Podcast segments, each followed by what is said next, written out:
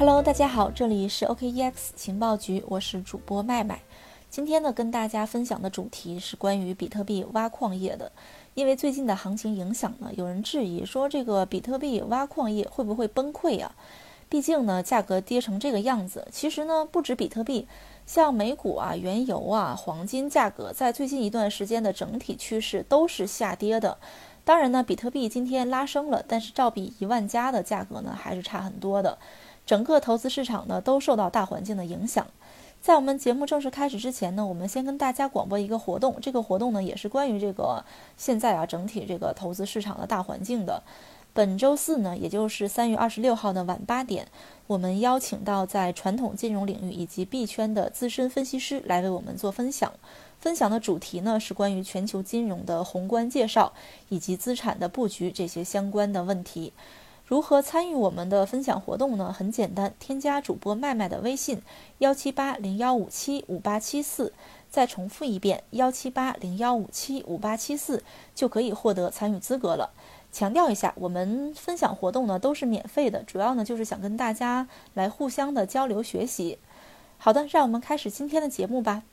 我们刚刚说啊，今天我们想跟大家讨论的话题呢，是关于比特币矿业的。因为最近受到行情的影响呢，可能有这样的声音说比特币矿业可能要崩溃。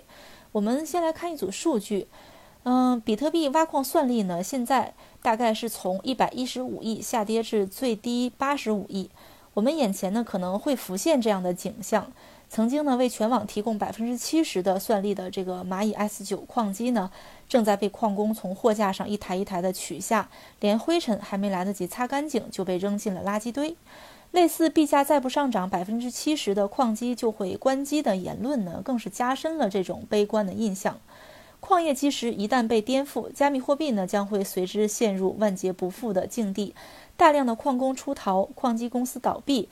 币价下跌，交易人数骤减，在全球危机阴影笼罩下呢，即便是做最坏的打算也不为过。那么，百分之七十矿机被迫关机这样的恐怖的故事真的会发生吗？三月二十号，鱼池联合创始人神鱼呢，在一次访谈上这样说：说如果币价没有明显上涨，全网呢将会有百分之七十的矿机关机。如果这种情况真的发生呢，就意味着全网算力至少会下降七十亿。算力呢，一下子就会回到二零一八年的水平。当然呢，淘汰百分之七十的矿机，算力也许并不会下降七十亿。毕竟 S 十七这样的新一代矿机呢，也正在加快的布局。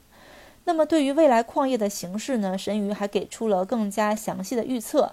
他认为呢，今年这一次减半原本就对矿工和矿机。就是一次非常大的冲击，在减半前呢，已经出现了大规模的关机，基本 S 九这类的矿机呢，已经提前的退出了历史的舞台。如果在减半之后出现暴跌，再加上全球疫情等因素的影响呢，市场恐慌情绪加剧，就会出现踩踏式的出逃，有可能呢会造成短时间的死亡螺旋。经过洗牌期和调整呢，市场情绪才会逐步的恢复，再迎来一个新的周期。如果这种情况真的会发生，那么这样的洗牌甚至会导致矿机公司的破产，大量的矿工逃离币圈。不过呢，神鱼还补充到，说这种情况呢还是比较极端的，市场是不可预测的，只能去顺势而为。众多数据显示呢，这次矿业危机不光正在淘汰矿机，众多的小矿工可能也正在惨遭屠戮。这次呢，又会加剧矿机淘汰的进程。近期呢，加密货币资讯平台 AMB Crypto 的一项调查报道显示呢，说挖矿行业竞争已经变得非常激烈，小型矿业公司呢难以生存。根据这个平台的报道呢，比特币价格最近的下跌对矿工的打击最大，因为呢他们的利润更少，无力承担费用的小型矿业公司呢正在关闭机器，这导致大型的矿商正在垄断这个挖矿行业。比特币挖矿难度呢，大概是在十六点五五 T，这使得小矿工很难继续的经营。矿工 Kevin 表示呢，说小矿工已经没有生存空间了。他认为呢，世界各地都在发生混乱，一切似乎都在陷入停滞。但是呢，在挖矿行业的竞争还是非常激烈的，大矿工正在强制并购，小矿工呢几乎已经没有立足之地了。那么我们说大矿工的日子就会很好过吗？其实事情也不是那么简单。Kevin 认为呢，说对于大型的矿业公司来说，日子也不好过。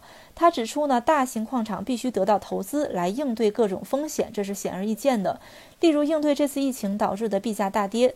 但是大多数人不知道的是，当矿工有五到十兆瓦的大型矿场时候呢，他一般不会立刻去出售挖到的比特币。一般的做法呢，就是将比特币囤积起来，等价格高一点的时候再卖。但是呢，万一币价一时半会儿涨不上去呢，矿工就不得不赔钱的去挖矿。而如果币价一直涨不上去，大量的矿场呢就可能倒闭。如果这种情况发生呢，行业损失百分之七十的矿机都是少的。Kevin 告诉我们情报局。事实上，由于币价大跌，比特币网络挖矿难度也正在下调。根据 BTC 点 com 的数据呢，全网算力为九十四点一 EH 每秒，二十四小时的交易速率呢是三点六六 TXS 每秒。当前的挖矿难度呢是十六点五五 T，距离难度调整呢还有两天十六个小时。预计下次挖矿难度呢将下调百分之十三点二零至十四点三七 T。那么矿业真的有可能像神宇所说的那样陷入一个死亡螺旋式的崩塌吗？事实上呢，矿业的崩塌也并没有那么容易。如果仔细观察区块链浏览器中哈希值的变化规律，就会发现一个十分惊人的事实：币价呢早已跌破蚂蚁 S9 矿机的关机价，但实时算力并没有大幅度的下降。依据我们情报局此前大量的采访与行业调研呢，目前 S9 提供的算力占比大概是在百分之三十至百分之四十。这个型号的矿机关机币价呢，大概是六千美金左右。当币价跌破五千美金之后呢，我们发现网络算力并没有迅速下降百分之三十，这是为什么呢？这里呢需要对关机币价来解释一下。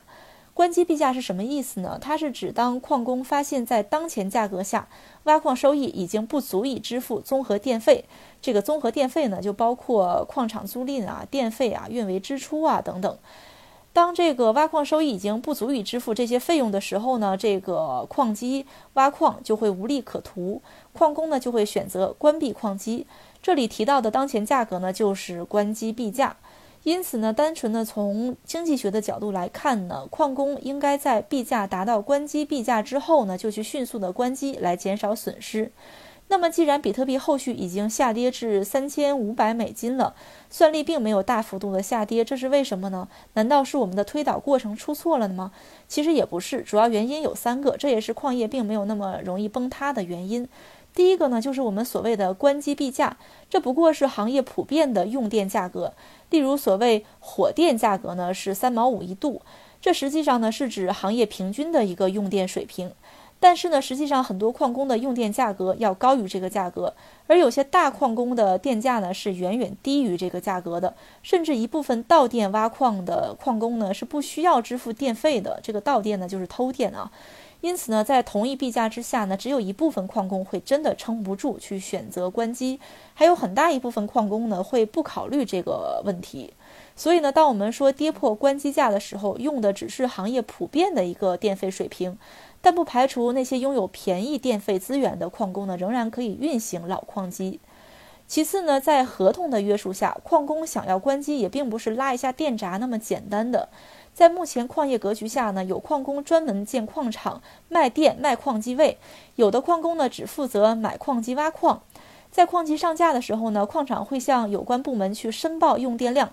当手续完全办下来，就不便于突然的去关停了。而对于无法支撑电费的客户呢，双方很可能选择把机器暂时的租借给矿场来继续的去运行。一旦这些矿机被矿场主去接管呢，他们的电力成本会更低。运行老矿机不一定会亏本儿，最后呢，实际上对于矿工而言，他们还会面临一个囚徒困境。为什么这么说呢？这也是导致矿工不那么容易关机的一个原因啊。我们先说这个囚徒困境是什么意思？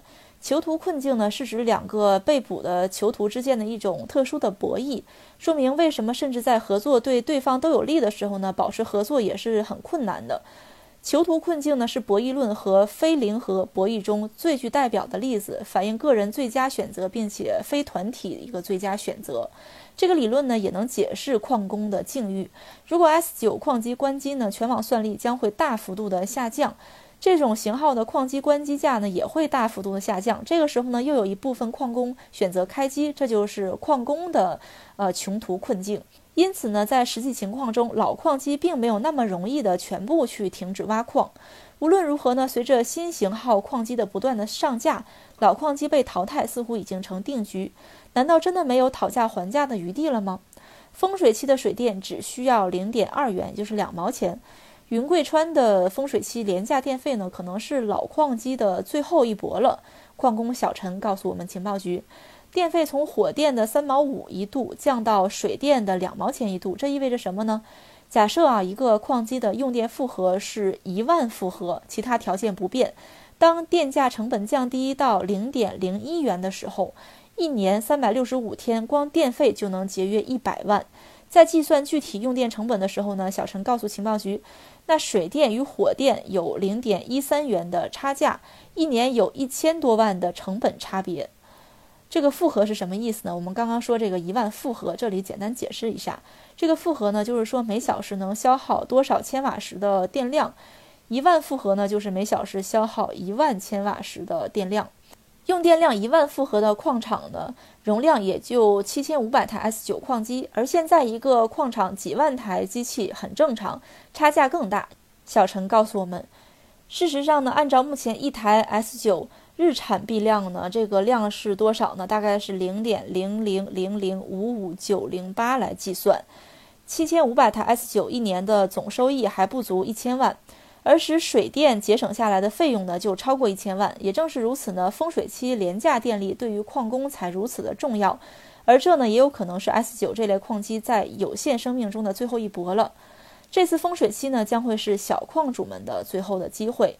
对于风水期过后矿业生态将会发生怎样的变化，小陈给出了自己的判断。在他看来呢，风水期之后，矿业会向着更加专业化、规模化的方向发展，野蛮发展的时代呢也会一去不复返。至于为什么会这样呢？小陈也给出了自己的解释。他认为呢，随着行业规模越来越大，国家可能会进一步监管，比如说呢，税收规范化，准入门槛提高。规模化运作之后呢，对于小矿主就很不友好了。小陈说道：“以前呢几百万就可以开始干了，现在呢动辄就上千万，甚至过亿的投入。通过规模化的运作呢，才有可能降低费率，利润呢才有可能最大化。”小陈告诉我们。同时呢，根据小陈判断，风水期还有可能将全网算力推向一个新的高度。二零二零年三月二十四号，比特币全网算力飙升到史无前例的九十五点三四 EH 每秒。风水期期间呢，现有算力基础上会再增加超过三十 EH 每秒的算力，算力越多呢，每台矿机分到的比特币就会越少。同时呢，面对不断涌入市场的新型矿机，也正在进一步的挤压老矿机的生存空间。三月二十三号呢，比特大陆在官网正式发售 S 十九系列的新品矿机，并且计划呢在五月份发货。蚂蚁矿机官方人员表示呢，说这两款矿机已经秒售了。这次矿机出售和期权没有关系。目前呢，比特大陆官网显示 S 九矿机已经处于售罄的状态了。显然呢，如果币价没有明显的上涨，而新型矿机产生的算力却在不断提高，淘汰老旧矿机是必然的。风水期的廉价电力呢，则会成为 S 九等一类的矿机的最后的机会了。那么大家现在手里有没有这种面临淘汰的老矿机呢？可以关注一下这个风水期的廉价电力。好的，今天的节目就到这里了。节目的最后呢，我们还是来啊广播一下我们这周的活动。本周四，也就是三月二十六号的晚八点，我们呢邀请在传统金融领域以及币圈的资深分析师来为我们做分享。分享的主题呢是关于全球金融的宏观介绍以及资产的布局这些相关问题。感兴趣的同学呢，可以添加麦麦的微信幺七八零幺五七五八七四，就可以获得参与的资格了。好的，今天的节目就到这里了。这里是 OKEX 情报局，我是麦麦，我们下期再见吧。